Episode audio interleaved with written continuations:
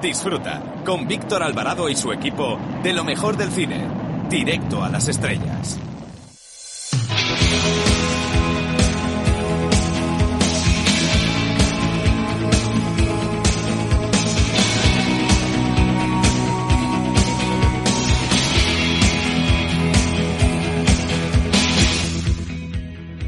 Buenas tardes. Soy Manuel Arias desde el Festival de Málaga. Quiero mandar un fuerte saludo y desear mucha suerte a Directo a las Estrellas. Ahí estaremos.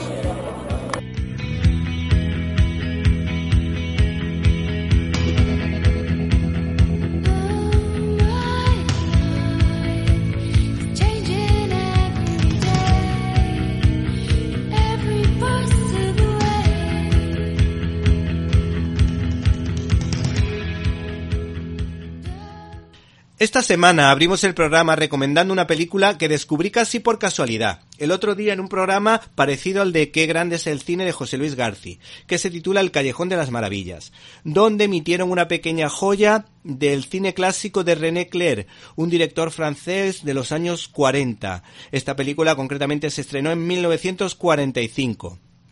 El citado cineasta adaptó la famosa novela de los Diez Negritos de Agatha Christie, en tono de comedia y con un montaje original y muy dinámico que sorprenderá a los cineastas actuales por el ritmo. Además está cargado de sorpresas y está presentado con humor, mucho humor. La historia merece la pena, pero me parece especialmente brillante tanto el final como el arranque. En este arranque, eh, en menos de dos minutos, se presenta a los personajes de una forma peculiar. No se pierdan, por tanto, los 10 negritos de René Clair. Bienvenidos a una nueva edición de Directo a las Estrellas, tu programa de cine. Y en una semana marcada por los entresijos de la coalición política que nos gobierna, nosotros les hablamos de los estrenos de la semana empezando por Aguas Oscuras, un David contra Goliat, protagonizado por Mar Rufalo, que tendrá una dura competencia en la nueva versión del Doctor Dolittle. El cine de cuota española vuelve al ataque con Te quiero imbécil, mientras que Pablo Larraín estrena su película Ena a ritmo de reggaetón. Y no hay que perderse la cinta de animación japonesa Los niños del mar, para los amantes del anime y el manga. Todo ello sin olvidar nuestras habituales secciones como Críticas en un minuto donde analizaremos los pormenores de Poli Rebeldes 3 con Will Smith.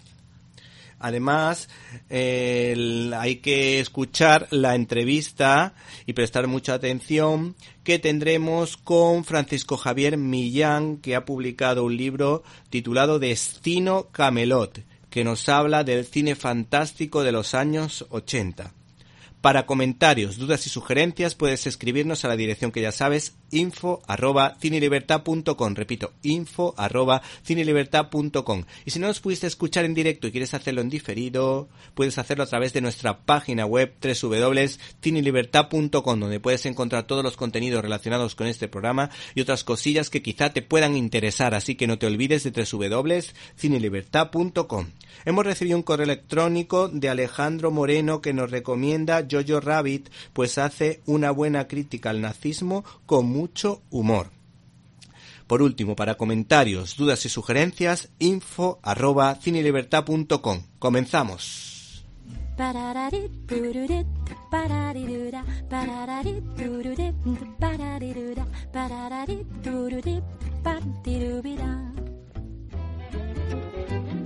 Sígueme, ¿quién soy? Dímelo. Sígueme, tu doble soy yo. Sígueme, quizá yo sea tú.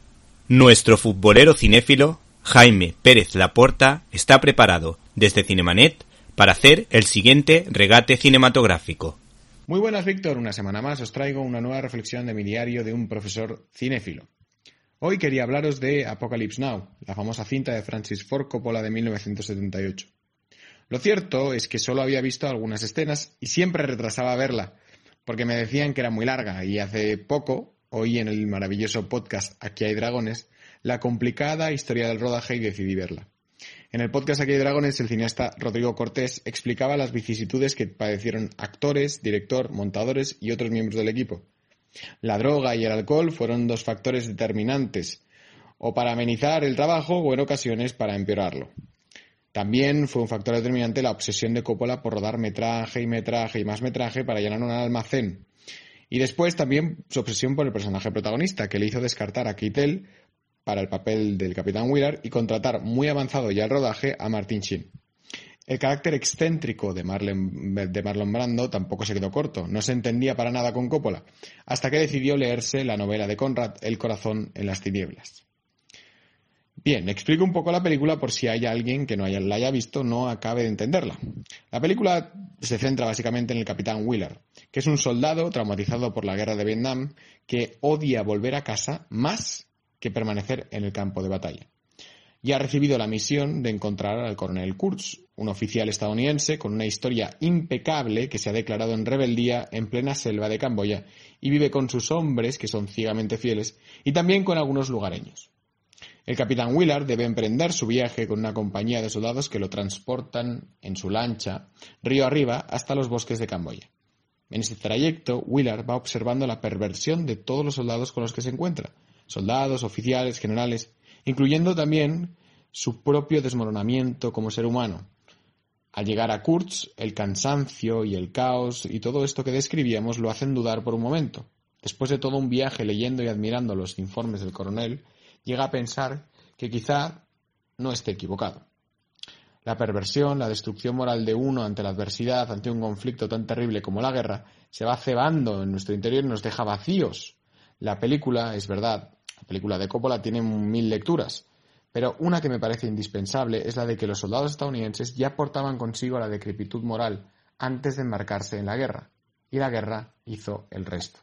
Por lo tanto, ese vacío que sentimos nosotros y que vemos en la película no se corresponde o no acaba de, de realizarse si no, si, no estamos tan vacíos como los propios personajes.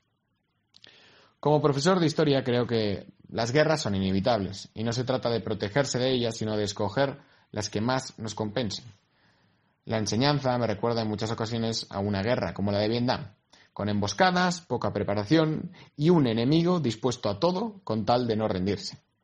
Como el capitán Willard, he encontrado a muchos que ya no recuerdan por qué luchan, o directamente se aplican para poder disfrutar de sus pequeñas manías y dar rienda suelta a su locura. Yo he conocido a profesores que podrían decir orgullosos aquella frase del coronel Kilgore, me gusta el olor a napalm por la mañana. ¿Te está gustando este episodio? Hazte fan desde el botón apoyar del podcast de Nivos. Elige tu aportación y podrás escuchar este y el resto de sus episodios extra. Además, ayudarás a su productor a seguir creando contenido con la misma pasión y dedicación.